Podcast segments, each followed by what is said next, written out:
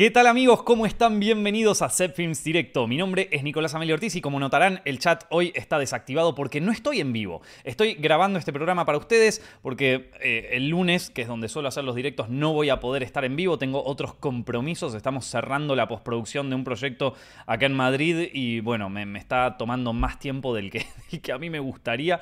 Pero bien, loco, ya, estamos, ya lo estamos cerrando y eso es, algo, eso es algo buenísimo, aunque a mí me encanta estar en vivo, aunque es una de las cosas que más me gusta de esta semana. Lamentablemente esta vez no se puede, pero no los quiero dejar, no los quiero dejar sin su eh, podcast semanal, semanal. Así que acá lo tengo. Hay un tema con hacer directos que a mí no me gusta tanto grabarlos estos vivos porque eh, primero me pierdo el chat, que el chat me encanta. Y segundo, eh, tengo otro problema que es que me, empiezo a poner más quisquilloso con la forma en la que hablo, mm, con la forma en la que me expreso y también de repente es como que estoy diciendo algo y digo, no, no, no, lo dije nada mal. Como está grabado lo puedo decir de nuevo y me agarra como ese vicio, ¿viste? Cuando estoy en vivo es como, bueno, sí, ya está, lo dijiste, te confundiste, lo, eh, hablaste mal, tartamudeaste, jodete, ya está, no pasa nada, seguimos, ¿viste? Eh, que bueno, que, que no, no, eh, no, por ejemplo, no sé, ponele ahora, eh, hay, un, hay un tema técnico y si estoy en vivo es como que bueno, lo trato de resolver y qué sé yo, ahora eh, durante el mismo vivo, ahora veo que hay un problema técnico y digo, no, no, ya está, paro de grabar y vuelvo a empezar, por más que, ¿entiendes? Entonces por eso odio hacer los podcasts estos grabados, ¿viste? Pero bueno, eh, gente, estoy viendo la, eh, bueno, en este, en este caso la tercera temporada de Succession porque em, yo, estaba yo me había quedado en la primera, loco. En la primera, que la había hace un montón en realidad, no me acuerdo, que fue en 2019, 2020, bueno, por ahí. Em, capaz antes de la pandemia, no, no, me acuerdo, pero la cuestión es que yo había visto Succession, ahora está por terminar, o sea, creo que ya pasó el último capítulo, por favor no me lo spoileen, y... Y me agarraron ganas como de, verla de nuevo, porque era una serie que yo vi la primera temporada y me había gustado mucho. Además, trabajaba eh, mucha gente que a mí me gusta, ¿no? Está producida por Will Ferrell, está. Eh, la primera temporada también está producida por Adam McKay. Entonces, como que eh, es, una serie que, aparte aborda temas que a mí me encantan muchísimo, ¿no? O sea, la, eh, capacidad del ser humano de degradarse absolutamente, saben que para mí es eh, una de las temáticas cinematográficas por excelencia, es una de las que más me gusta. La, de, la tragedia del héroe caído, vamos a decirlo así, o del antihéroe, ¿no? El padrino, el lobo de Wall Street, ¿viste? Esta gente que llega al tope y, se degrada tanto que se termina cayendo por su propio peso, ¿viste? esas son eh, de mis series y películas favoritas. Y obviamente Succession es ese tema dentro de un ámbito familiar completamente hermético, justamente por la cantidad de guita y, la empresa multibillonaria que, maneja esta gente. Eh, entonces es una serie que a mí me fascina que me había gustado mucho, pero después, viste, por temas de la vida o coso, una serie implica como 10 horas de, de clavarte capítulo y capítulo, y a mí me pasan dos cosas. O si la serie no me interesa, es como que digo, no, para eso prefiero clavarme 10 películas. O, y esto es lo peor, en el caso de que la serie sí me interese, termino clavándome una temporada entera en un fin de semana. Lo que ocurrió este fin de semana, ¿no? Que yo estaba por la temporada 1 y ahora voy por la temporada... Ya, ya, estoy arrancando la temporada 4. No sé ni cómo me dio el tiempo físico, loco. Porque básicamente me quedé todo el fin de semana comiendo cocinando y aparte cocinando a fuego lento, ¿no? Porque tenía la serie ahí de fondo, entonces, eh, no, no de fondo, o sea, me sentaba a ver la serie, ponía una carne al horno, ponía unas papas, la dejaba cuatro horas. Me comí una carne al horno vieja, cuatro horas ahí, total me clavo cuatro capítulos de Succession, puedo esperar sin problema. La dejé ahí, uy, loco, unos juguitos, se armó. Y, mirá que, acá, en, España, donde, donde vivo yo ahora, no, no, no es muy. No, es, no es que tienen la mejor carne. Está buena la carne, pero loco, si venís de Argentina es que no hay con qué darle. Y pero la dejas cuatro horas ahí, que, que lo corta, el clásico lo cortás con cuchara, bueno, estaba, estaba en esa, ¿viste? Y entonces este fin de semana fue básicamente cocinar y ver Succession. Me hice un pollito al horno, una papa, el, mejor fin de semana de mi vida. ¿Ves? Por eso trato de no ver series, porque al final es como un estilo de vida que, por más de que a mí me parezca absolutamente sedentario y trate un poco de escapar de él, eh, si, caigo me puedo volver adicto, entonces como mm, mejor, mejor tratemos de hacerlo con, eh, con eh, midiéndonos, ¿no? Así que, así que ese fue mi fin de semana. Ahora, eh, en, esta semana probablemente me termine de calabar la cuarta temporada. Ya está el último capítulo, ya cerró. Por favor, les pido no me lo spoileen. No, no sé si les va a dar tiempo para spoileármela, porque ahora, ahora en, eh, eh, yo publico esto y capaz que ya me vi la siguiente temporada entera. En el momento que agarre tiempo libre, que lamentablemente no, no, no hay mucho. Le, voy a dar entero, pero cómo me gusta Succession, ¿eh? Esto. Eh, estaba por decir que le, quiero dedicar un podcast, pero después, me viene, después no lo hago y vienen todos a romper. Che, ¿y el podcast de Succession cuándo lo vas a hacer, hijo de puta? mira, no te voy a prometer nada, papá. No te voy a prometer nada más porque después se vuelven obses y, me rompe la bola con eso durante todo el año. Así que no, no, no te lo prometo, pero, pero que me interesa la serie y que me encanta. Me encanta, me encanta y no, no sé por qué la dejé en su momento. Bueno, probablemente por temas de la vida. Bueno, gente, em, ¿vieron, que, ¿vieron que salió el, el nuevo, el nuevo tráiler de Barbie, papá? ha salido, ha salido, gente, muchachos. Finalmente tenemos el nuevo tráiler de Barbie. Y quiero creer que todos los pibes, los gimbros, los machos alfa, los beta, los sigma que quieren films directo están haciendo fila para comprar su entrada, ¿no? Qué buen tráiler que hicieron, loco. Estoy orgulloso. Incluso si después la peli no me termina gustando, ¿eh? Un tráiler con toda la buena onda del mundo, súper inclusivo. Digo, si te gusta Barbie o si odias Barbie, esta película es para vos. Me encantó. Está Will Ferrell. Hay un montón de comediantes buenísimos. El equipo técnico detrás de cámara es espectacular. Tiene un vibe como de las comedias que producía Judd Apatow en los 2000 y eso ya, me compró, ya me compró. Eh, siento que cuando vea Barbie eh, quizás no me vuelva tan loco, pero la voy a pasar bien. Eh, no, no, como las últimas 40 remakes de Disney que además me dicen que si odio la película soy un hijo de puta y odio a las mujeres, ¿no? O sea, así que por lo menos tiene eso a favor, ¿viste? a mí me tienen comprado, loco. No sé ustedes, pero a mí ya me compraron. Si en Warner Bros. España tienen alguna entrada para la premier, por favor avísenme que yo la quiero ver. O sea, tengo genuina gana de ver esta peli. Em, a ver, obviamente la, historia que presentó el tráiler ya más largo ya nos da una idea de la historia, por más de que se había mencionado un poco de qué iba a tratar, ya se... Eh, sabíamos un poco por dónde iba la película. Em, qué sé yo, nos, hacíamos una idea. Y si uno se pone a investigar, que, es un video que estamos preparando para Zepfilms, todo lo que ocurrió detrás de cámara y todo lo que ocurrió detrás de todas las adquisiciones de Barbie, que fue larguísimo. Este, este proyecto se quiere hacer desde el año 2013 más o menos, o, incluso desde antes. No sé. Eh, la cuestión es que... Eh, ya más o menos nos imaginábamos un poco por dónde iba la película. En el tráiler nos lo revelaron. La, la, trama parece ser mega predecible, pero me encanta eso, loco. Me encanta, me, encanta, me encanta que la película sea, sea tan simple en algún punto, ¿viste? Es una peli de Barbie al final. O sea, eh, no, no, tampoco es que tampoco es que vamos a ver, digo, yo, quería entretenerme, quiero ver una peli como la de Mario, ¿entendés? O sea, algo que yo lo vea, diga, bien, loco, ya está. Y, como tiene tan buen equipo técnico detrás, digo como, bueno, al final, eh, entre el equipo, entre, entre la directora, eh, la directora guionista también, ¿no? Y entre eh, el director de fotografía, toda la gente que está involucrada en el proyecto, más la campaña de marketing divina que les están haciendo. es, una campaña espectacular, loco. La verdad es una campaña, una campaña de marketing espectacular. Vos pensás que eh, es una película que, que, por, por, su temática y por su onda y, por, y, un poco por todo, eh, es, es, una película que uno de, buenas a primeras diría, bueno, es una película para mujeres. O sea, es una película hecha para la demográfica femenina. Y acá es donde entramos de nuevo en, Small Frame PR, ¿no? O sea, volvemos a llamar a Small Frame PR. Hola, ¿cómo estás? Em, ¿Me pasás con, con Nico, el, de, Small Frame PR? Sí, claro, ¿cómo estás? Hola, ¿qué tal? Esta es mi personalidad cínica de eh, jefe de campañas de marketing publicitarias, de las más cínicas del planeta. Bueno, eh, de, buenas a primeras, eh, obviamente van a venir algunas chicas que me dicen, eh, che, no, no, no nos estás un poco generalizando. sí, estoy generalizando tanto como cuando digo que Star Wars es una, eh, es una franquicia que originalmente apela al público masculino. digo, en líneas generales obviamente hay excepciones, pero cuando vos sos un jefe de campaña publicitario con una película que se gastó millones y millones y millones, digo, las demográficas las tenés que tener un poco más segmentadas y un poco terminas generalizando. Es así, sucede en, cualquier campaña de marketing. Incluso Google, que es supuestamente la empresa más inclusiva, sí, es súper inclusiva hasta que vos querés hacer una campaña en Google Ads. Ahí es hombres o mujeres. o sea, y ya está. ¿Y a quién querés, a, quién querés apuntar, maestro? Entonces, em, entonces bueno, para mí... Eh, eh, claro, vos tenés una película que de buenas a primeras, primero, compite con Oppenheimer, una película claramente para público masculino. O sea que ya medio te, robaron el público ahí, eh, te robaron una potencial audiencia ahí.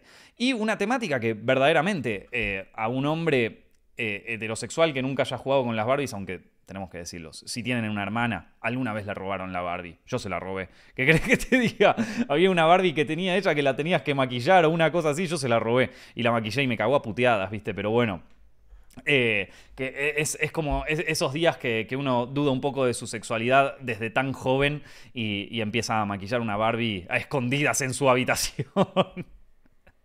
Pero bueno, eh, aparte Barbie, tenía buenos juguetes. Ponele, me acuerdo que a mi hermano una vez le compraron el auto de Barbie. El que aparece en la peli creo que es. Era, era un Volkswagen Beetle. Y el auto de Barbie estaba buenísimo, loco. O sea, era un, era un auto de Barbie, ¿viste? Porque es Mattel al final, te hace, buenos juguetes. Y em, e, e, era flor de auto, ¿viste? Eh, y te, daba un poco de envidia. Lo mirabas allá vos con los Hot Wheels, un bichito así chiquitito.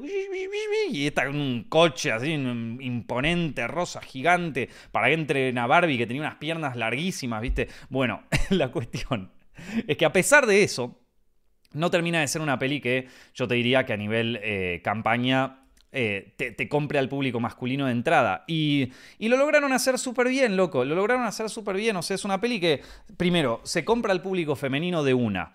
Y eh, gracias a los memes, gracias a su apertura, ¿no? No es una película que te putea por no mirarla. Si no la querés ver, no la veas, listo, ya está. Pero nosotros te decimos, si odias Barbie, esta peli es para vos. O sea, ah, son unos genios, loco. Son, viste, cuando haces las cosas bien. Es que te, es, una de las cosas que a mí no me gusta mucho del marketing agresivo, que, no, agresivo, del marketing confrontativo que, que, se puso de moda en los dos, a mediados del de los 2010 y que, que, es básicamente esto, de putearte si, si, no vas a ver la película, decirte, bueno, si no ves la película es porque sos un racista, ponele. Eh, es que al final termina alienando quizás incluso a tu propia audiencia. Entonces, vos tenés mucha gente que al final no va a ver la película que quizás lo hubiera ido a ver en un principio, pero que no la termina yendo a ver porque decís, bueno, loco, si no te gusta, lo la veo. O al final, eh, eh, al final termina siendo una campaña exitosa, lo, vamos a hablar ahora cuando hablemos de la sirenita, cuando eh, por, por, propia bronca y por propio odio la, la, gente la termina yendo a ver igual por el morbo, ¿viste? Que bueno, termina siendo algo efectivo al final, ¿no? Pero qué sé yo, a mí en principio no me gusta. Y acá es como una peli que te, que te incluye entrada, loco. esto es una... Cuando hablamos de inclusión, esto es inclusión, loco. ¿No te gusta Barbie? Vení la vas a pasar re bien igual. O sea, son las fiestas a las que yo quiero ir, loco. No, no quiero una fiesta en donde me digan, no, esto está hecho para nosotros y vos, y vos no podés, ¿viste? No, no la vas a disfrutar porque sos un hijo de puta. Bueno, está bien, ¿no? Entonces, fumate vos la peli, fumate. Esta, esta te invita a la fiesta. Aparte, Loco, ¿quién no quiere ir a una fiesta de Barbie, loco? La, mina más linda del mundo, la, mujer más hegemónica del planeta y te dice, dale, loco, si me odias, vení también. Está todo. Son, son, son, unos genios, los amo. O sea, en este momento los amo. Mirá lo fácil que es. Mirá lo fácil que es comprar un pelotudo, ¿viste? O sea, Yo te juro, no entiendo. Entonces, así que, y, con los memes y con todo eso, se compraron a los muchachos, loco. Se compraron a los muchachos. Yo estoy seguro de que hay un montón de pibes que ya por propia presión social de los memes la van a terminar viendo.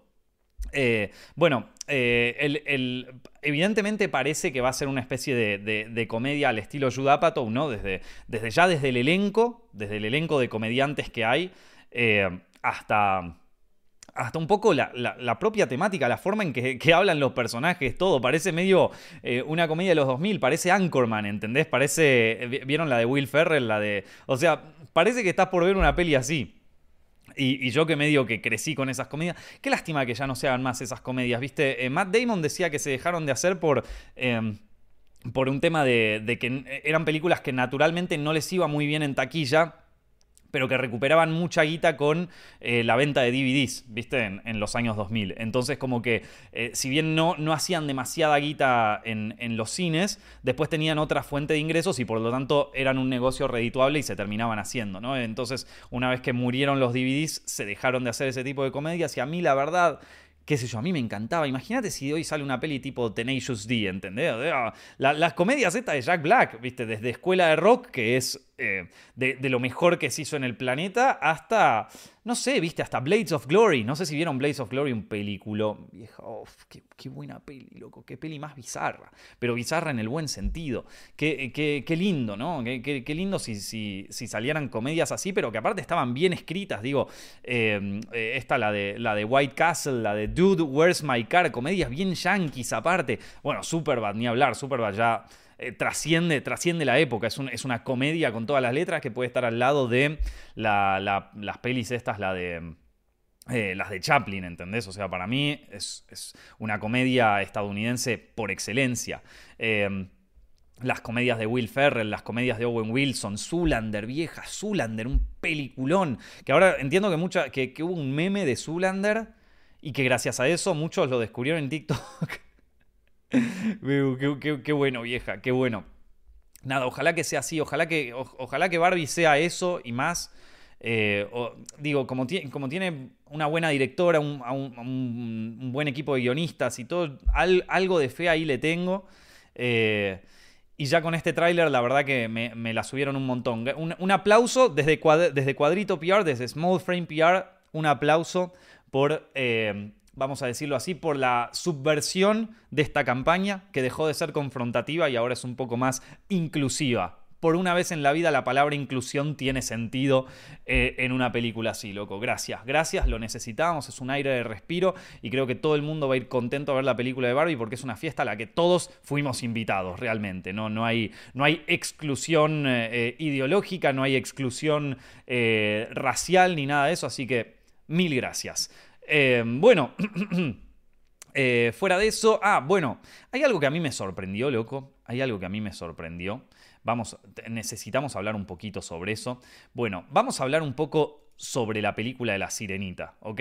Yo no la vi todavía, no vi la película de La Sirenita, pero, a ver, a pesar de las malas críticas de La Sirenita, a pesar de todo el odio que hubo en Internet, tanto de los que se molestaron por el color de piel de Ariel, como los que se quejaron porque Úrsula no fuera interpretada por una drag queen, a pesar de que todos sabíamos que esta remake de Disney iba a ser una decepción como todas sus remakes anteriores, la película está siendo un éxito de taquilla en su primer fin de semana. Recaudó más de 118 millones de dólares solo en Estados Unidos. evidentemente en Internet se habla mucho, pero después el mundo real es una cosa totalmente distinta. Pero más allá del hate que recibió la película, yo realmente no sé quién la fue a ver. O sea, ¿cuál es la, enorme demografía de, la sirenita? ¿Quién, ¿Quién, estaba realmente entusiasmado con ver esta película después de ver eh, el flounder ese que hicieron horrible? Em, aunque debo decir que las canciones interpretadas por Halle Bailey me parecen espectaculares, ni ahí es suficiente para convencerme de clavarme dos horas y media de otro remake pedorro de Disney. Vieja, yo necesito a alguien que me explique en los comentarios, alguien que me explique esto porque realmente estoy fascinado. Eh, a ver, eh, la Sirenita es una película que, que, sea, que, que realmente yo, yo, pensé que, bueno, que, que, igual, ya por un tema ni siquiera de, odio, porque es, es, una película que arrancó, que arrancó con polémicas desde que, desde que se anunció.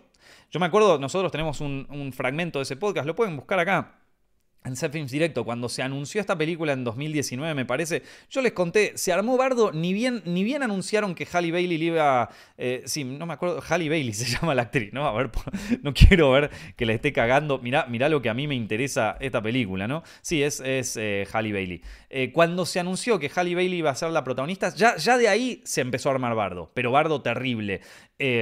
y. Y yo me acuerdo que en su momento lo comentamos en Films Directo acá con, con John. Y, eh, y lo que decíamos es, ¿qué carajo importa? Si le quiere. O sea, sí, entiendo la gente que me dice, bueno, sí, pero es que acá se plantea ideología y mi infancia y me la están arruinando estos woques y qué sé yo. Loco, para tu infancia tenés la película, ya está, esto es una corporación gigante, le chupa un huevo tu infancia, es lo que, es lo que dije. Pueden ir al podcast de 2019, vayan allá, sigo opinando exactamente lo mismo en eso. En algunas cosas mi opinión ha cambiado, pero en eso sigue manteniéndose exactamente igual. Me chupaba un huevo la película, todas las remakes de Disney son una cagada, todas. salvo, salvo el libro de la selva, que me parece que está muy buena, de mis películas favoritas de aquel año, salvo el libro de la selva, Todas las otras películas remakes de Disney me parecieron una cagada es poco. Estoy tratando de pensar de alguna que esté buena, ¿eh? pero realmente me está, me, está costando. Em, no hubo, no hubo, ni una que, más o menos estuviera a la altura, no hubo ninguna que no haya decepcionado, que la gente no, no saliera diciendo, che, esto fue una mierda, esto. A ver, desde la de, de la de Aladdin, la del Rey León, ¿Qué otra más? Eh, la de La Bella y la Bestia. Bueno, ni hablar las que salieron en Disney Plus, que ya directamente es. ya, ya, es triste directamente. o sea, la de, la de La Dama y el Vagabundo, la de Pinocho. O sea, la de Pinocho, ¿entendés que degradar, destruyeron la carrera de, un tipo como Tom Hanks, de Robert Zemeckis? Pinocho, vieja, no la vio ni Dios. Y, el poco tipo que la vio le dijeron que es, que es la cagada más grande del planeta. Después, ¿qué otra? Completamente opagada por la Pinocho de Guillermo del Toro, dicho sea de paso, ¿no? Eh, ¿qué, otra, ¿Qué otra fue? Eh, la de Peter Pan y Wendy que salió ahora, o sea, un, un, un, fracaso crítico, ¿no? Un fracaso crítico. Pero todas son un éxito comercial. Todas son un éxito comercial. No entiendo quién la va a ver, ¿entendés? Porque, a ver, si vos mirás las cosas en internet, parece que todo el mundo la odia. Si sos de la derecha, la odias porque pusieron eh, a, una sirenita de otro color de piel y, te arruinaron la vida. Si sos de izquierda, te odias porque Úrsula no es una drag queen y porque son todos los de Disney son unos racistas y homofóbicos, ¿viste? Entonces, eh, desde, desde, el discurso de Twitter la odiaba a todo el mundo, la odiaba a todo el planeta. Eh, desde la crítica, obviamente la película no tuvo buenas críticas, como todas las remakes de Disney. Y yo ya digo, ¿no hay un poco de fatiga también? Porque, por ejemplo, Rápido, Rápido y Furioso. Eh, Rápido y Furioso es una saga también. Todos sabemos lo que vamos a ver. Nadie se sorprende cuando ve Rápido y Furioso. Nadie dice, che, me parece un poco, me parece un poco falopa que, eh, los autos estos de repente aparezcan en el espacio, ¿viste? Nadie dice eso. Eh, y todos van a ver la peli y si no van en el espacio, yo, loco, siento que gasté el dinero al pedo, ¿entendés? O sea, ya vamos por la Rápido y Furioso 10, yo quiero que el, que el, auto viaje en el tiempo, que vaya a Marte, o sea, aquí quiero delirio total, ¿entendés? Pero, con las de Disney, vos sabés que vas a ver una cosa insípida, que no tiene ningún tipo de... Digo, ¿quién, quién fue a ver genuinamente interesada? Digo, hay, evidentemente hay familias en Estados Unidos que ven esto y que dicen, che, vamos a ver la peli, loco, vamos a llevar a los pibes a ver la sirenita. Eh, y yo no eh, no entiendo a su Obvio, hay, hay, una cosa que uno tiene que entender que Internet claramente no es la vida real. Claramente no es la vida real. Nosotros estamos hablando de Succession, estamos hablando de, las series que nos interesan, pero la serie más vista en, en Estados Unidos en este momento, la serie que se come todos los ratings, que, gana todo y que, y, que está ahí arriba, es Yellowstone. Yellowstone, una serie sobre medio cowboys, eh, moderna, eh, una especie de western novela moderna que que, está, que, que, es, que, nadie la comenta en internet, que nadie habla de esa, de esa serie, que qué sé yo, y sin embargo es la serie que más rating tiene en este momento de series de ficción, es la serie con más rating en todo Estados Unidos. y, lo fue en 2022, creo que fue la serie más vista en, en, todo Estados Unidos. Entonces hay algo raro con la audiencia de Estados Unidos, hay algo que con lo que todavía no, no, no termino de entender. O sea, lo de Yellowstone capaz te lo entiendo, porque hay obviamente una demográfica adulta ahí, de gente de, eh, de 40, 50 años para arriba, que ve esta serie, que la ve en la televisión tradicional y que no tiene ni Twitter, ni TikTok, le chupa un huevo, ni habla de la peli en internet, ni lo habla del boca en boca, ¿viste? Se lo comenta, se, lo comenta al vecino y cosas, y, bueno, al final termina rompiéndole el culo a Twitter, a todo. Pero esta de la sirenita no entiendo, realmente no entiendo quién es, quién es la audiencia de esta película. Eh, a ver, porque vos me vas. no, no, digo los millennials podríamos ser, que algunos millennials que llevan a su hijo. Pero la verdad es que ponele a mí, personalmente, me chupo. A, mí la sirenita. Primero, la sirenita nunca fue mi película preferida de Disney, la verdad. Eh, es una película que también, por la temática, llevarla al día de hoy con, con las exigencias eh, ideológicas que hay hoy en día es complicado, ¿no? Una chica que deja absolutamente todo por amor, o sea, una chica que se sale de su zona de confort por, un, por, por eh, llamarle la atención a un pibe y que aparte es engatusada por una, por una bruja que, encima parece medio drag queen y, la mala es, es, así, viste que aparte Úrsula, uy, Úrsula es uno de mis personajes preferidos, cómo, cómo canta Úrsula en la, en, la, por lo menos en la versión animada. La, la, vi la versión de Melissa McCarthy, es que pasa que lo que me pasa cuando veo esta película, ponele Halle Bailey canta de puta madre, canta espectacular. O sea, vos la escuchás cantando esta Part of Your World y, y te volvés loco. Pero la peli en sí es tan insípida, es tan. tan. tan. No, no está malo, está, está, está bien hecha, ¿viste? Pero está hecha. no sé cómo explicarlo, es como un gris, ¿entendés? Gris. como No me provoca nada. Vos ves La Sirenita original, y si bien, como te dije, no es de mis películas favoritas de El Renacimiento de Disney, pero hay algo en, la crudeza, en la, en, la ingenuidad e incluso en los errores de esa película que, que, que te termina comprando. Es un poco lo que, lo, que me pasa ahora cuando veo el tráiler de Barbie. ¿Viste? Me parece una peli tan ingenua que me encanta. ¿Entendés? Necesito, esa, necesito ese, ese grado de ingenuidad porque yo también lo soy. Y quiero que... O sea, tengo Succession por un lado que me explota intelectualmente, ¿viste? Que, me rompe la cabeza mentalmente y que, y que juega con mi cabeza como si fuera un rompecabezas que me desarma y me vuelve a armar. Pero también quiero mi peli ingenua, vieja. Quiero mi peli ingenua que saque mi lado más emocional. Mi lado de. Estoy enamorado como yo, necesito eso, papá. Necesito ser el Ken de Barbie cada tanto, ¿entendés? O sea, no puedo tener todo. No puede ser que una película de Disney me, ponga. Eh, una película de la sirenita me tenga que hacer pensar. Yo que quiero estar en. Y, lo que me pasa con estas pelis es que me, no, tienen, no tienen encanto, no, tiene, no, tienen carisma, por así decirlo, no tienen carisma. Eh, y, eso, bueno, me, Digo, por ejemplo, vos ves, eh, justamente hablando de Encanto, la, película de Pixar, y esa peli, por más de que no fue mi preferida de Pixar, la verdad, pero tiene encanto, tiene, tiene esa ingenuidad eh, casi, infantil de lo que es el amor y de lo que es la familia y la pérdida familiar, que, que bueno, que al final eh, toca una fibra muy primitiva en mí y en, y en mucha gente, claro y la termino disfrutando por eso, ¿viste? Y con estas películas no, lo, siento como una, eh, como una bola corporativa, o sea, no está muy lejos. O sea, cuando la gente dice, che, dentro de poco las películas se van a hacer todas con inteligencia artificial, yo no sé si todas las películas, porque digo, hay películas muy buenas que están saliendo que tienen una, una genialidad espectacular y que tienen un, valor artístico increíble, tanto de bajo presupuesto como algunas de un presupuesto más moderado y lo que se quiera, pero dentro de lo que son este tipo de películas, de, remakes de Disney y todo,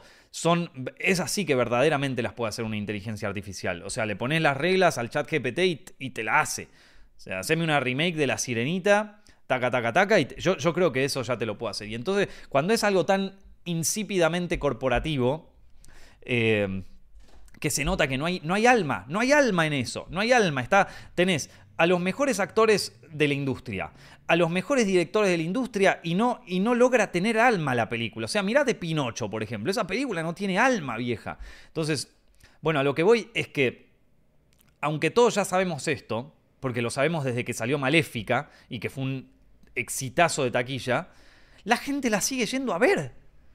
La gente le gusta odiar esta película, pero sin embargo la sigue yendo a ver. Ya sea por el mor. No, no lo sé. Necesito que alguien me explique esto. Necesito que alguien me lo explique esto. Porque. Eh, vos me decís, bueno, pero en Estados Unidos les gusta toda esta cosa eh, políticamente correcta. Y, sí, bueno, pero después el 60% de los votos los gana Trump. Entonces, no es que toda la audiencia de Estados Unidos, todo el mundo en Estados Unidos le, les gusta esto. Digo, tiene que haber una explicación. Tiene que haber una explicación, loco. y Cuadrito PR la va a encontrar. Esto no, no. Bueno, obviamente la, máquina publicitaria, pero incluso con eso, digo, ¿quién tiene ganas? Porque también, digo, la sirenita le rompió el culo a Rápido y Furioso, que tiene una, una, una máquina de promoción bastante similar. Y la sirenita le pasó el trapo. Entonces, explícamelo. Explícamelo que no lo entiendo. Ojo, también puede ser que la película recaudó un montón en su primer fin de semana y después ahora se estanque y muera. También hay que recordar que este fin de semana sale Spider-Man, eh, la, nueva, la de Into the Spider-Verse, la, secuela. Qué sé yo. O sea, es un primer fin de semana que la rompió. Vamos a decirlo, la rompió. Puede ser que se estanque y muera. Digo, si se estanca y muera en este próximo fin de semana, entonces va a ser un fracaso taquillero. O sea, va a estar muy bien a la altura, pero a nivel la guita que tenía que recuperar, no, no, no la recupera. Em, pero bueno, si le llega igual de bien que como le fue en este primer fin de semana, capaz la rompe, vieja. Eh, que, aguanta una, si aguanta una semana más, la termina rompiendo y nos tenemos que quedar todos callados lo que puteamos en internet, lo que dicen eh, go woke, go broke, nos tenemos que cerrar el culo, básicamente. Porque nos, cerró el culo Disney, nos, cerró el culo el ratón. O sea, em, hay que, no sé, para mí es eh, personalmente me, intriga muchísimo. Quiero, quiero entender, quiero entender qué está pasando acá. Eh, y, si alguno de ustedes tiene una... Eh, quizás alguien que vive en Estados Unidos me lo puede explicar mejor, porque estos son Gross Domestic Box Office, o sea, la taquilla doméstica sobre todo, ¿no? No es, no es la taquilla mundial, quizás a, nivel mundial no, no le va tan bien. Pero bueno, cosas que me llaman la atención y que quería discutir acá con ustedes. Y abro, abro la cancha para la conversación, les pido por favor que no me tiren la de siempre, no me tiren la de siempre, porque esto lo, manejan los Illuminati y fueron solo ellos a ver la, peli. No. Para recaudar todo lo que recaudó en un primer fin de semana, tenés que, que convencer a mucha gente. Eh, estoy buscando teorías válidas, por favor. Y que no sean la misma teoría de siempre, se lo ruego. O sea, eh, digo, si vamos a hacer una junta directiva de Small Frame PR para analizar este fenómeno, quiero que lo analicemos bien, ¿viste? Quiero que encontremos una explicación real, con argumentos, fundamentada, números, necesito números. así que bueno, muchacho, gente. Em, así que ustedes quieren arrancar con, con, su carrera cinematográfica, quieren arrancar a hacer su primer cortometraje, su primera película, bueno, en Set Films nosotros tenemos un curso que les va a ayudar a justamente iniciar con eso. Miren esto. Casi todas las historias de éxito comienzan con un fracaso, pero el peor fracaso de todos es no haberlo intentado nunca. ¿Sabías que el mayor miedo de un estudiante de cine no es hacer una película, sino fracasar en el intento? Mi idea es quitarte ese miedo. En este curso de dirección y producción inicial en formacioncepfilms.com voy a ayudarte y acompañarte en todo el proceso de la creación de tu primera obra audiovisual de principio a fin. Desde cómo crear un guion técnico, pasando por la financiación, hasta cómo hacer que nuestra película entre en un festival de renombre o incluso ser viral en Internet. Nunca vamos a estar 100% seguros de nada, pero si hay algo que es incuestionable es que tu visión es única y merece ser contada.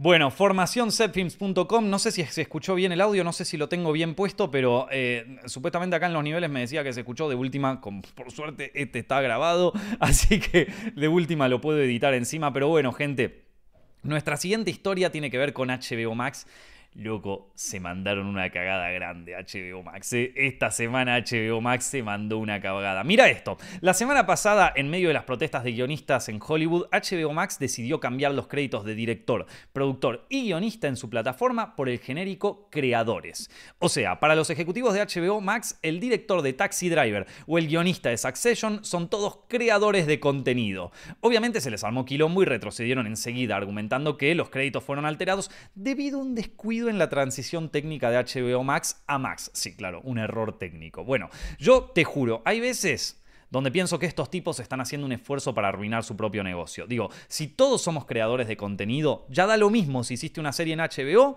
o si publicaste un video en YouTube. Es todo lo mismo. Como sigan así, ya van a lograr que estrenar una película en plataformas tenga el mismo prestigio que hacerse una paja y publicarlo en TikTok. No sé, loco. Quizás parezca una boludez, pero yo recuerdo una época en la que hacer una serie para HBO significaba algo más que crear contenido. No, sé qué opinarás vos, no sé qué opinará alguien que está en la carrera de cine estudiando dirección en este preciso momento, ¿no?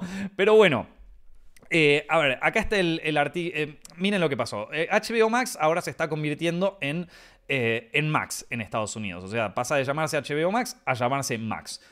No tengo ni puta idea porque la verdad que me parece un, cambio de, marca completamente estúpido, si, me lo preguntas a mí. Si ya tenés el nombre de... No, no lo sé, no lo sé, no, sé por qué quieren hacer esto, pero, pero bueno, la cuestión es que está cambiando y en, en medio de este cambio, en Estados Unidos, el crédito de director en, en las películas... Vieron que cuando vos pones HBO, Netflix, Disney, lo que sea, el, abajo de la película aparecen, o cuando seleccionás la película que querés ver, aparecen los créditos. ¿viste? Aparece eh, dirigido por, eh, guion tal, cosa. Bueno. Estás en medio de las protestas de Hollywood. casi te diría que parece a propósito esto. Casi, casi te diría que hay, algún ejecutivo hijo de puta que, lo hizo a propósito esto, ¿no? Porque en medio de las protestas, vos, cuando haces la transición a Max, cambiaron el, el, título de director y el título de guionista por creador. ¿Entendés? O sea, creador de contenido, creador del contenido. Eh, que vos me vas a decir, bueno, ¿y qué, ¿y qué tiene De, qué, tiene eso? Al final son los creadores, ¿no? O sea, esto, eh, ¿cuál es la diferencia en que? Bueno, primero hay una diferencia sindical, que eso si quieren lo hablamos después, pero como a todo, todo el mundo está antisindicatos últimamente, eh, vamos, vamos con, con, la, con la razón que para mí es la, importante, ¿no? O sea, vamos, vamos por una razón de negocios, ¿no? Em, todas estas plataformas, si bien eh, crean sus películas y sus series en, eh, Hollywood y, manejan actores de Hollywood, directores de Hollywood, incluso tienen ejecutivos de Hollywood, son eh, empresas que cotizan en Wall Street y que tienen que hablarle a sus inversores, ¿no? Y de alguna manera todas las plataformas siguen un poco el modelo de negocios de Netflix que se plantea como una plataforma de, como una plataforma de streaming eh, tecnológica. Entonces se plantea como una empresa de tecnología. Entonces el, la forma de hablar, el, eh, la forma de hablar a nivel negocio se convierte en eh, somos una empresa de tecnología, no hacemos películas, no filmamos películas, creamos contenido, ¿entendés?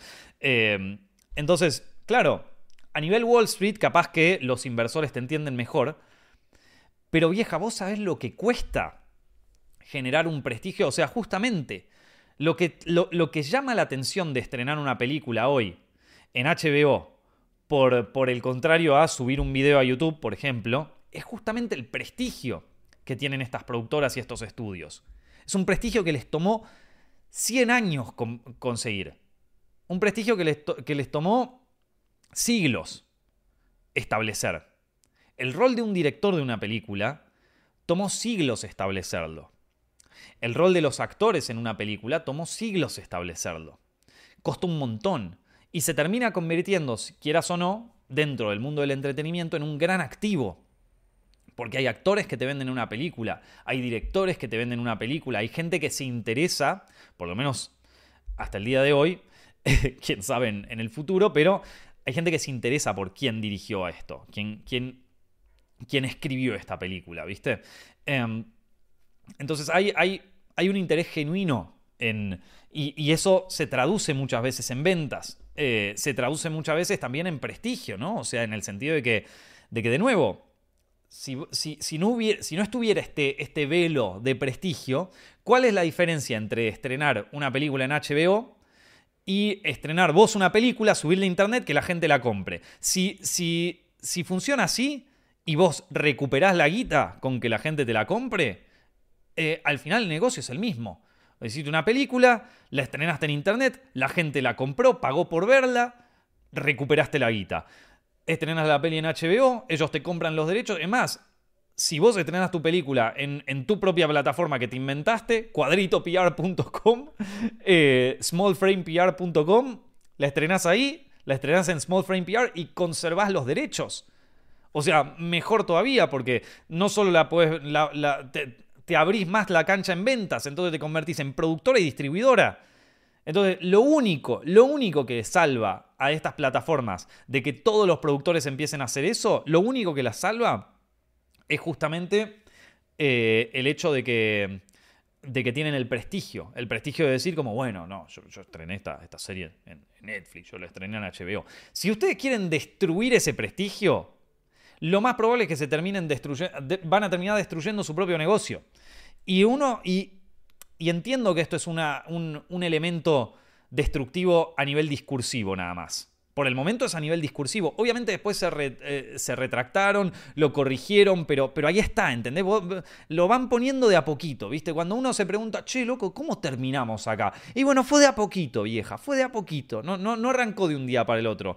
Eh, yo cuando era chico no decíamos consumir contenidos, ahora todo el mundo dice consumir contenidos. Entonces, de nuevo, da lo mismo ver un video de un tipo haciéndose una paja en TikTok que... Eh, esta igualación y descentralización total de, las películas, series, videos, eh, cosas que, se vean en Internet aglutinadas en la palabra contenido y eh, cuyos talentos están aglutinados en la palabra creador de contenido, no sucedió por casualidad, no es que de un día para el otro lado, no, es algo que se va construyendo de a poquito, se va sedimentando hasta que un día decís, che, loco, ¿cómo llegamos acá? Bueno, así, así, un día HBO te, te, te, emboca ahí, te mete el palo un poco en el culo, te tira creadores de contenido y vos decís, y, se te queda ahí clavado en el inconsciente. Después se hacen los boludos, no, no, no, era un chiste, era un chiste.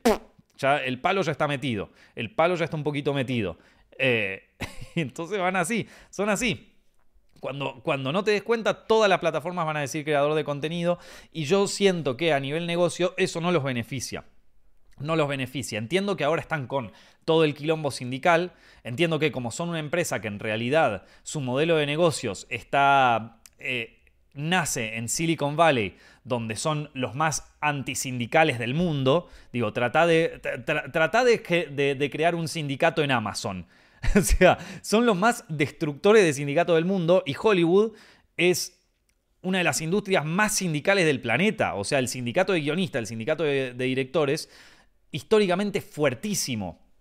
Entonces, como yo, sé que eh, en su, en, su, eh, en su esfuerzo por ahorrarse unos mangos y por destruir los sindicatos, igual terminan, terminan arruinando también su negocio, porque ya te digo, yo tengo mi nostalgia noventera de, cuando yo era chico, de que el cine significaba algo, de que ir a ver una película, de que de repente me interesa el cine porque, porque veo que hay un director que me hace una película que, que, ojo, che, esta película, ah, ahora entendí, el cine no es solamente entretenimiento, ahora el, cine es, es, una obra de arte, recién me doy cuenta gracias a, que, a que descubro que hay un director detrás, que hay una persona, que hay una visión detrás de esta película y yo me vuelvo loco, vieja. Eh, y, y claro, si ya no existe más eso, si ya esa mística deja de existir, ¿para qué existen los festivales de cine, por ejemplo? ¿no? Si, ya son todos creadores, ¿para qué existen los festivales? Si ya son todos creadores, ¿para qué yo que, que hago una carrera... Primero, ¿para qué hago una carrera en cine? Digo, porque si, todos somos creadores de contenido, se pibe que hace en TikTok y que hace un video viral, que se hace más viral que una película que, que se publica en Netflix, eh, ¿quién tuvo más éxito ahí? Los dos son creadores de contenido, ¿viste? Que, entonces, digo, y uno se plantea, bueno, si a esto lo llevo a un modelo monetizable, igual conservando los derechos, a mí me conviene hacerme una productora barra distribuidora, o sea que hago las dos cosas, produzco y distribuyo. Y lo distribuyo como online. Y que la gente pague para ver esta película, la ve un montón de gente, recupero la guita y y bueno, es lo que hizo Louis C.K. después de que lo cancelaran, ¿no? Esto, tipo ya hace él sus propias películas, las distribuye online, se llenó de guita. Se llenó de guita. Que no se empiece a dar cuenta la, gente que eso se puede hacer. Porque yo tengo mi nostalgia, entonces me decís, oh, estrenas una serie en HBO, uh, estrenas una serie en Netflix. Claro, para mí tiene, tiene su prestigio todavía porque, porque yo ya estoy viejo, por decirlo de alguna manera. Porque yo antes te decía, uh, estrenó una serie en HBO. ¿Qué estrenó? Los Soprano, ¿viste? como, mierda. Como, te vuelve loco por estrenar una serie ahí. Pero la verdad es que fuera de ese ámbito nostálgico, si hablamos de guita exclusivamente, de negocio, si nos vamos a poner directamente en el negocio, y loco, igual yo te hago la peli un poco más barata, la produzco yo, la estreno yo, conservo los derechos. Si después me la quiere comprar Netflix o HBO o lo que quiera, se las puedo vender. Les puedo vender una licencia, no les vendo el original. Me quedo yo con los derechos, me quedo yo con el IP, me quedo yo con los derechos si alguien quiere hacer una remake, se la puedo vender la remake. O sea, es como a nivel negocio me sale redondo, me sale mucho más redondo que vender una original donde uno tiene que ceder absolutamente todos los derechos. Y encima le hago guita. Em, ojo con esa, ¿eh? Ojo con esa. Y yo te digo, HBO, yo entiendo que es una compañía que se trata de vender como tecnológica, entiendo que Netflix también lo trata de hacer y todo. Una cosa es Wall Street, otra cosa después es el, el negocio que armaste, porque si te vas a tecnológica, y bueno, amigo, entonces vale todo. Entonces vale todo y vas a perder lo que costó. Digo, por eso hay veces donde uno dice, bueno, pero estas siempre hacen las mismas películas y qué sé yo. Yo creo que hoy es un gran momento para estar en el negocio y para ser disruptivo justamente con eso. Porque vos fíjate cómo ellos mismos se están autodestruyendo. Se están autodestruyendo. O sea, es tremendo, vieja. Es tremendo. Una de las pocas cosas que, que, tienen a favor estas plataformas es el prestigio que les costó tanto construir. Y lo están destruyendo. Y bueno, loco, esto, ¿qué le vamos a hacer? Yo tenía un amigo que, me decía siempre que el, rol del director es el único eh, que irrumpe en la, en la maquinaria de los grandes estudios. Y entonces por eso eh, hay un esfuerzo por erosionarlo. Y esto me lo decía en 2013. en 2013, me acuerdo perfecto, fue cuando estrenó Guardianes de la Galaxia 1, eh, el Seba. Y, y me dices, fíjate, esto, el único que, tiene el poder como para irrumpir dentro dentro del sistema de estudios hoy en día es el director.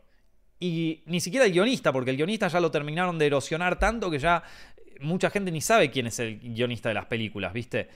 Solo les falta a los grandes estudios, a las grandes corporaciones, para terminar de corporativizar al 100% el negocio cinematográfico, tienen que erosionar la figura del director. Pero yo creo que les va a terminar jugando en contra. Porque hay un montón de gente que le... Hay, hay una audiencia enorme para, películas de autor, para películas dirigidas por alguien, grandes o chicas, ¿viste? Entonces, ojo, loco, ojo. La opción de salirse del sistema y ser independiente, te digo que puede incluso llegar a ser más redituable. No me tienten, loco, porque yo aparte tengo audiencia en internet. Digo, esto, yo lo puedo hacer un negocio redituable.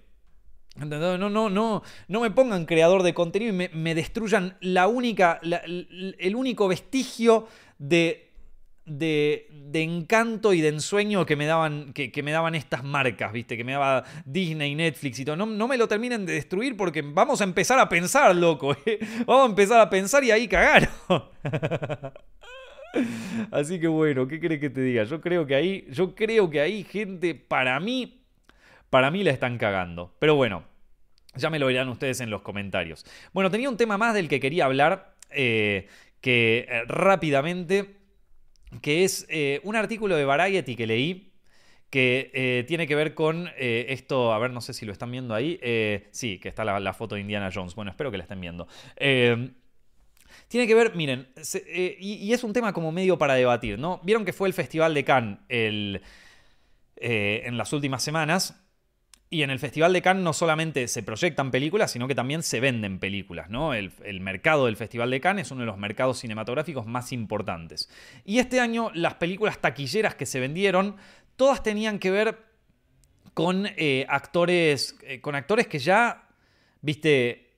que, que ya, ya están están en una edad ya más para retirarse que para vender, que para vender entradas, ¿no? El caso de Indiana Jones, el caso, bueno, Harrison Ford con Indiana Jones, el caso de, Arnold Schwarzenegger con esta, nueva, con esta nueva película o serie de Netflix que está haciendo, no lo sé.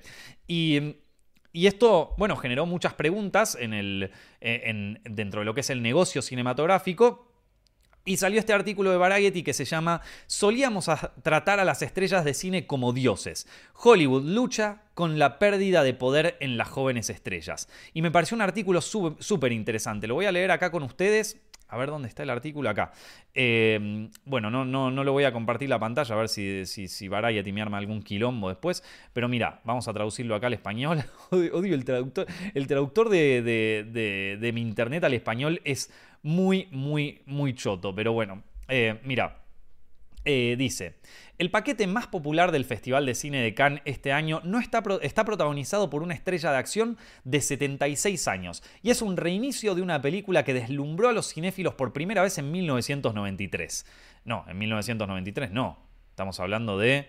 Eh, creo que estamos hablando de Indiana Jones. No fue 19... ¿Ves que ya me lo empieza a traducir más? Esto no, no fue 1983 en todo caso. Bueno, ese es un momento, en caso de que lo hayas olvidado, antes de TikTok o los teléfonos inteligentes, Facebook o Amazon, o cualquier número de cambios tecnológicos que han remodelado nuestro mundo y el negocio del cine junto con ellos.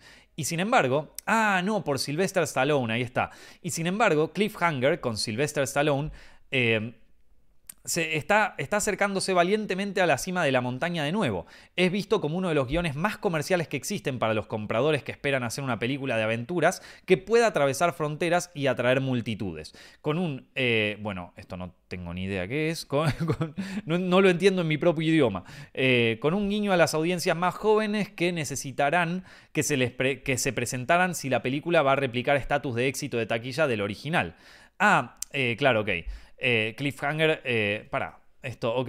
Eh, claro, ahí está. que, perdone, que este traductor es malo es poco.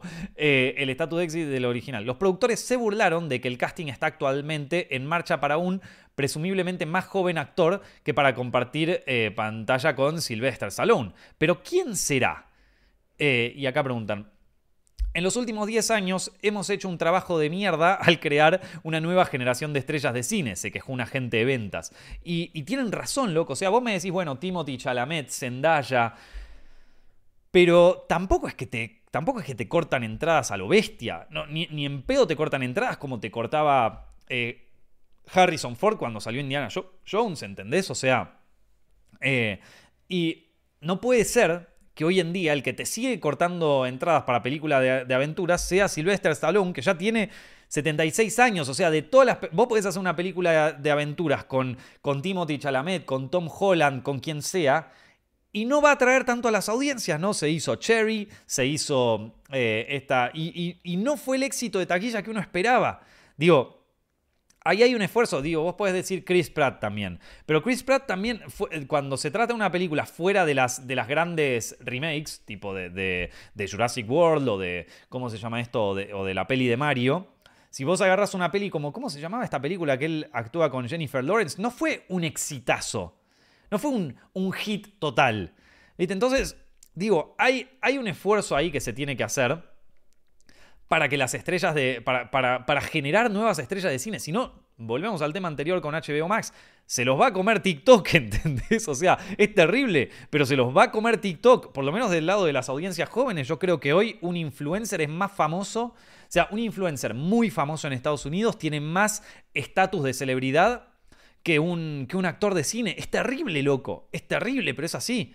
O sea, si no, si no empiezan a meter maquinaria de, marketing y de publicidad y, de excesos y de escándalos y de locura y de, amor y, un poco de sex appeal a personas como Tom Holland, digo, un, influencer de TikTok le va a ganar el puesto, le va a robar el puesto.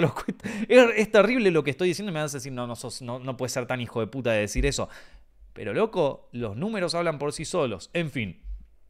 Eh, ¿Cómo sigue el artículo? Y un vistazo a algunos de los proyectos que se ofrecen o que se estrenarán en Cannes parece reforzar ese argumento. Hay Breakout, un thriller de acción con Arnold Schwarzenegger de 75 años, que será dirigido por el cineasta de Expendables 4, Scott Wo. Scott. Lords of War con Nicolas Cage, de 59 años, que regresa en un papel como traficante de armas amorales que interpretó por primera vez hace casi dos décadas. That's Amore, una comedia eh, en la mayoría de los... Eh, una comedia en la... Bueno, es que esto está tan mal traducido, en las que actores han sido famosos a nivel mundial, por lo que desde los años 70 u 80, McConaughey, un relativamente novato, tuvo que esperar hasta A Time to Kill de 1996 para dejar su huella. El jueves por la noche, la naturaleza cada vez más geriátrica. Estos son unos hijos de puta, los de, los de Variety son más hijos de puta que nosotros en Small Frame PR, loco. Eh, la naturaleza cada vez más geriátrica del sistema estelar, estelar se mostró en el Festival de Cine de Cannes cuando un Harrison Ford de 80 años caminó por la alfombra roja para el estreno de Indiana Jones y And the Dial of Destiny, eh, para el que se puso el Fedora que usó por primera vez en Riders of the Lost Ark, Ford recibe una ayuda de algunos de esos avances tecnológicos que aparecen 35, que aparecen 35 años más joven en escenas clave gracias a la magia del CGI. Perdonen la traducción de esto, es, terrible, ¿eh? pero, pero bueno, más o menos se entendió. Eh, o sea que, que, que, bueno, nada, volvemos al mismo tiempo. Entonces, ¿por qué no ha habido un florecimiento de nuevos A-listers, o sea, de nuevos actores AAA, eh, de nuevos grandes actores, para rivalizar con los Fords, los Schwarzeneggers y los Stallone de antaño. El director de operaciones eh, de Protagonist Pictures, George Hamilton, señala el colapso del negocio de los DVDs en 2008 como el momento en que Hollywood dejó de ser capaz de hacer estrellas de cine de manera confiable. Yo no creo que sea eso, loco. Yo no creo que sea eso. Yo creo que por un lado las películas de... de por un lado es la hipercorporativización de las películas AAA para llegar a otros mercados como China, como Coso.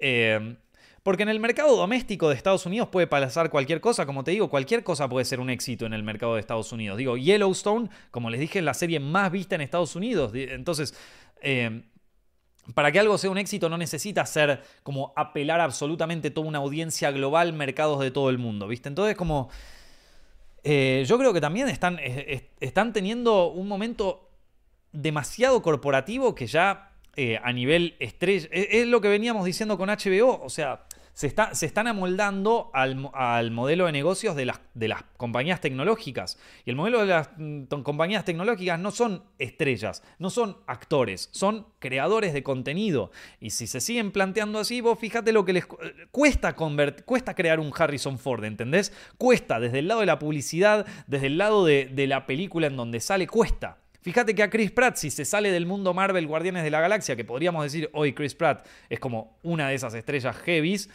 si se sale de ese universo, no, no corta entradas a lo bestia. Los únicos que más o menos te puede decir, Leonardo DiCaprio, Brad Pitt, ponele, pero esos personajes también ya están grandes, ¿eh? O sea, ya, ya, ya tienen más de 50 años. Entonces, eh, digo, Tom Holland, Timothy Chalamet, ponele. Bueno, eh, vamos a, yo no creo que sea solo la, falta de la venta de DVDs. ¿eh? Me, parece que, me parece que acá hay algo más grande que Hollywood se está... Eh, para, mí en ese sentido se está autodestruyendo, ¿qué querés que te diga? Eh, y, lo tienen que revitalizar de alguna manera porque si no de nuevo les van a ganar los influencers. O sea, digo, un pibe que se hace una paja en TikTok, ¿viste? un pibe que... Buena gente, ¿cómo están? ¿Todo bien acá? Acá les voy a mostrar como hoy estuve haciendo edging toda la semana. Esta va a ser mi acabada de hoy para TikTok. Ah, esa persona tiene, tiene más prestigio y más, más coso que, que, que, Chris Pratt, ¿entendés? Que, que Tom Holland. Ese chabón. Ese chabón eh, consigue más audiencia que, que Tom Holland, vieja. Es terrible. Buena gente acá. Puta madre que te parió, loco. No. Bueno, eh, en 2008 Ah, acá tenemos. Casi todos los actores y actrices que son. Eh, que, consiguen guita, o sea, que consiguen cortar entradas, ahora tenían película de gran éxito cuando el DVD eh, y el video seguían siendo de gran fuerza, dijo Hamilton, que está vendiendo varias películas en el festival, incluido el primer largometraje de Polly Findlay, Midwinter Break, protagonizado por Leslie Manville de Phantom Thread y Ciaran Hines de Belfast. Podrías ver esto, eh, ver eso como un cambio de línea divisoria entre los términos de generación mayor o nueva. Con la nueva generación hay más divisiones entre el éxito porque podrías tener el programa o la película más visto en un streamer. O sea, en una en una plataforma, no, no en un streamer de, Twitch, eh, que, claro. Ellos en el mercado de, Hollywood le dicen streamers a, las plataformas, no, a los streamers que hacen, que hacen Twitch, ponele. Pero podría haber toda una franja de la sociedad que podría no suscribirse, y no son parte de eso. En 2008, justo cuando las ventas de DVDs comenzaron su espiral de muerte, debutó, debutó la película de Crepúsculo, y las estrellas de la próxima generación de la franquicia se convirtieron en la pieza central de paquetes de mercado de los próximos años. Pero casi todos esos paquetes finalmente se desvanecieron en el mercado. Hoy en día, solo Robert Pattinson, de 37 años, podría podría llevar un paquete de gran presupuesto a la línea de meta solo, con, solo en su nombre en un mercado como Cannes y solo porque él, debido a su combinación de credenciales de taquilla, de Batman, y actuaciones independientes aclamadas por la crítica como Good Time, Kristen Stewart se ha ganado la rafanía de la crítica en películas como Spencer, pero no se ha centrado tanto en eh, las aventuras. Eh, bueno, eh, también es otra cosa que se discute en este, en este artículo, que es eh, la, la, importancia que le dio Hollywood a los IPs, o sea, a las propiedades intelectuales, a, las franquicias, vamos a decirlo, por ejemplo, no sé, Marvel, eh, por ejemplo, Star Wars, o, cosas, o sea, la importancia que se le dio a los IPs y la poca importancia que se le dio a las estrellas, ¿viste? En, los últimos 10 años. Entonces, un IP capaz que te vale una fortuna, capaz que es lo que más quieren comprar, un actor importante, bueno, queda como un poco en segundo plano, ¿no? Entonces acá se empieza, a hablar de eso, ¿no? Obviamente la IP de, Twilight fue la estrella allí, dijo el director y productor Aaron Kaufman, que ha trabajado con varios exalumnos de la historia de, eh, de, la historia de amor vampiro humano. El cambio de la promoción de la propiedad intelectual sobre las estrellas puede haber sonado como una buena idea porque la propiedad intelectual no toma una sobredosis de, droga ni tuitea sobre los nazis. Eh, acá, le están, acá para mí le están pegando. Eh, claro, como, eh, sin embargo, este cambio ha dejado el armario desnudo cuando se trata de estrellas de la próxima generación. Este es un problema ahora que las tiendas de IP se han limpiado, se han limpiado, o sea, ya no hay más IPs en venta y todo lo que queda es, eh, es eh, alguna, algún IP de mierda o lo que sea que Marvel, que Marvel aún tenga por hacer. ahí, me parece que, ahí me parece que sí, que, que ahí ya la tienen más clara. Porque claro, involucrar a una estrella en un proyecto, vos, imaginate, con lo caras que son estas películas, imaginate involucrar a alguien como es Ramiller, ponele, ¿no? Es Ramiller que si no hubiera sido porque los tipos remaron esa campaña como los mejores, y parece que aparte Batman está. Eh, Batman, parece que The Flash está muy buena. Así que. Eh, si, si, no fuera por eso, se quedaban sin, o sea, se, se, quedaban sin, sin película, se les arruinaba la película. Y tienen que hacer un esfuerzo de marketing y, una inversión inversa, eh, inmensa para justamente por, un tipo que se les volvió loco, que es un excelente actor. A mí es Ramiller me parece un re buen actor. Pero bueno, se volvió loco, vieja, se volvió loco. Eh, empezó a hacer una secta ahí en Hawái, se empezó a armar, empezó a violar gente, no, sé, tiene allegations hasta por, el culo y, se convirtió en, pasó de ser un activo para, la empresa a ser un, un problema, a ser un liability, como les dicen ellos, ¿viste?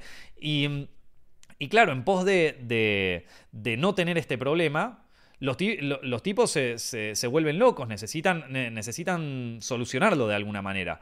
Eh, y una de esas formas es, bueno, en vez de concentrarnos tanto en las estrellas, que nos pueden cagar en cualquier momento, de poner todos nuestros huevos en una estrella, vamos a ponerlo en un IP en, una saga de películas que ya sabemos que la gente la va a ver porque les gusta la. Porque es la sirenita, ¿viste? La sirenita que decíamos que, como que nadie la quiere ver, que todos la odiamos, la terminó yendo a ver todo el mundo. La terminó yendo a ver todo el mundo. Todo el mundo odiaba a la sirenita, todo el mundo le parecía esto, le parecía lo otro.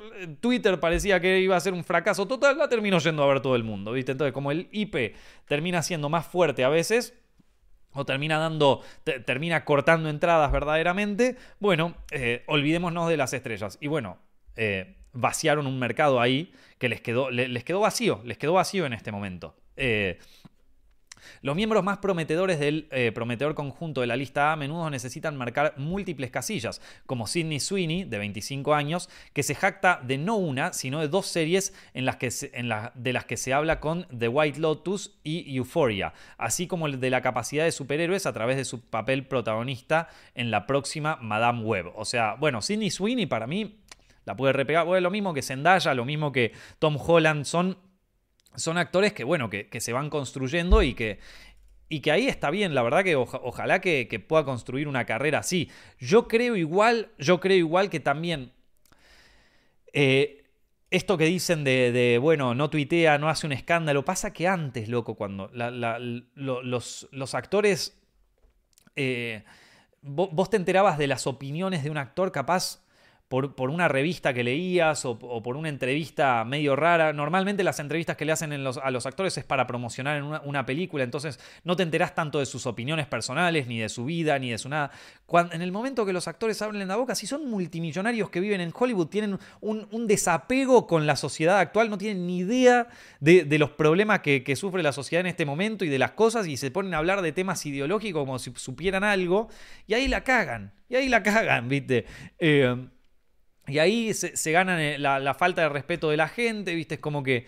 Eh, entonces yo creo que una de las razones, una de las cosas que tienen que, tienen que lograr los ejecutivos ahora es que los actores dejen de hablar, o sea, que, no tengan redes sociales o que en redes sociales solo promocionen cosas y, y que, y, que no se pongan tan personales porque en, e, en ese momento la cagan, ¿viste? Y esto no, es culpa de los actores. Digo, yo creo que en el momento de que vos dejás de viajar en subte, por ejemplo, en el momento de que vos dejás de viajar en subte y empezás a viajar en helicóptero hasta los lugares que tenés que ir, y bueno, ya te va a costar un poco más empatizar con la sociedad. Es como estos artistas de stand-up que eh, hacían, hacían chistes así muy, muy, muy populares y qué sé yo, y de repente empieza, la, empiezan a pegar y empiezan a hacer chistes como, che, eh, eh, hablemos de las sillas en los aviones. Y ya se nota que está empezando a viajar el avión el muchacho, ¿viste? Y es como que ya se empieza a desapegar un poco de... De, las audiencias, de, la, de la gente en general, ¿viste? Entonces como que es preferible, cuando vos y yo creo que alguien tiene que, ser, em, tiene que empezar a ser consciente de que se está desapegando de, la, de las audiencias. ¿Viste? Es como el loco este que fue a la entrevista en Caja Negra que decía, no, la calle, la calle, la calle, y ya medio que se había convertido en un meme en un momento porque siempre hablaba de la calle y el chabón es como que quería, quería compensar de algo que evidentemente ya no tenía más, ¿viste? Que capaz que tuvo alguna vez, pero que ya no tiene más. Eh, entonces hay que, hay, hay que tener cuidado con eso ¿Viste? Tienen que tener cuidado con eso. Y yo creo que es inteligente por parte de, los actores o de las celebridades también comprender, che, loco, yo ya estoy un poco afuera. De, la conversación popular, ¿viste? Hay algunos, no, hay algunos que son buenísimos demagogos y, que saben manejarse muy bien. Yo creo que, por ejemplo, un personaje como George Clooney lo ha logrado, hacer, ha logrado ser popular y, ha tenido opiniones populares durante toda su carrera y, lo ha logrado muy bien. O sea, ha logrado navegar eh, la, opinión pública de una manera impecable en todas las décadas que él estuvo trabajando. Y hay otros que no lo tienen, y si no lo tenés, loco, también hay que saber mantenerse callado. hay que saberlo. Eh, así que bueno, eh, mientras tanto la gente de ventas piensa que parte del fenómeno de la reducción de las estrellas de cine tiene que ver con los contratos a largo plazo que actores en ascenso como Tom Holland, Chris Hemsworth, claro, sacan una peli de Chris, Hemsworth fuera del universo cinematográfico de Marvel y no la pega. Eh, y su calaña han, filmado para, han firmado para aparecer en las películas de Marvel. Otros, como Ryan Gosling, de 42 años, han sido inconsistentes en la taquilla mundial a pesar de tener seguidores apasionados, mientras que Timothy Chalamet, de 27 años, anotó con Dune, pero sigue siendo una especie de producto no prendido. Michael B. Jordan, de 36 años, tiene dos franquicias en su haber con Black Panther y Creed, pero queda por ver si puede llevar una película sin una IP bien conocida. Del mismo modo, Jennifer Lawrence, de 32 años, se enfrentará a una gran prueba con respecto a su, eh, bancabilidad, le ponen acá esto, a a su prestigio, con la próxima comedia con clasificación R, No Hard Feelings. Después de los Juegos del Hambre, fue un gran atractivo, pero no ha sido tan activa en la pantalla en los últimos años. Hay teorías sobre eso, no la vamos a discutir en este momento, pero todos sabemos todos tenemos una teoría que ya sabemos por dónde va de Jennifer Lawrence. Y mira que a mí me encanta ella como actriz, ¿eh? pero todos, todos tenemos la misma teoría, gente, no se preocupen. Eh, pero la gente también cree que los servicios de streaming no saben cómo aplicar la cantidad correcta de barniz a los talentos prometedores, en parte porque las películas que debutan en Netflix o Prime Video no tienen el tipo de campañas de marketing global masivas que acompañan a los principales estrenos en cines. Solíamos tratar a nuestras estrellas de cine como dioses, dijo el agente, pero la comercialización de estas películas en streaming es tan limitada que realmente no crea estrellas. Los actores no están quemados en las mentes como lo fueron alguna vez y ya no tienen esta imagen más grande que la vida. Es una lástima, loco. Es una lástima, pero es así. Eh, de nuevo, es eh, este, este, nuevo modelo de negocios más similar al de Silicon Valley eh, y al de Wall Street que al de Hollywood. Termina, termina autodestruyéndose y todos pasan a ser creadores de contenido. Ya no, no, no hay más actores, no hay más estrellas, no hay más directores. Y bueno, yo creo que eso uno dice, uy, qué cagada, el Hollywood que, yo vi cuando era chico, ahora ya nunca va a ser lo mismo. Yo creo de todas maneras que es una gran oportunidad, en ese sentido, para meterse en el mercado. Porque si no lo hace Hollywood, y lo puedes hacer vos, vieja. Lo puedes hacer. Si Hollywood ya no quiere directores, quiere creadores de contenido, bueno, vos te puedes plantar tu productora boutique en donde haces cosas con directores. Es lo que está haciendo A24. A24 pasa que ya está recontraestablecida porque viene haciendo esto desde 2013, pero digo, ¿por qué no puede haber otra? Y, A24 arrancó como distribuidora y ahora está siendo productora. Yo creo que ese, o sea, yo creo que hay que, que A24 le falta hacerse como su propia plataforma en donde venda sus pelis y cosas y ya está. Y ya está. Y ojo, esto no quiere decir que estés totalmente afuera del sistema. Le podés vender tus películas a Netflix, le podés vender tus películas a HBO, a lo que sea, pero siempre conservando el IP, conservando los derechos, conservando todo, ¿viste? Para mí, que ahí hay un agujerito en el mercado que cada vez está más tentador, por lo menos desde mi parte. O sea, yo sé que es, complicado, lleva tiempo.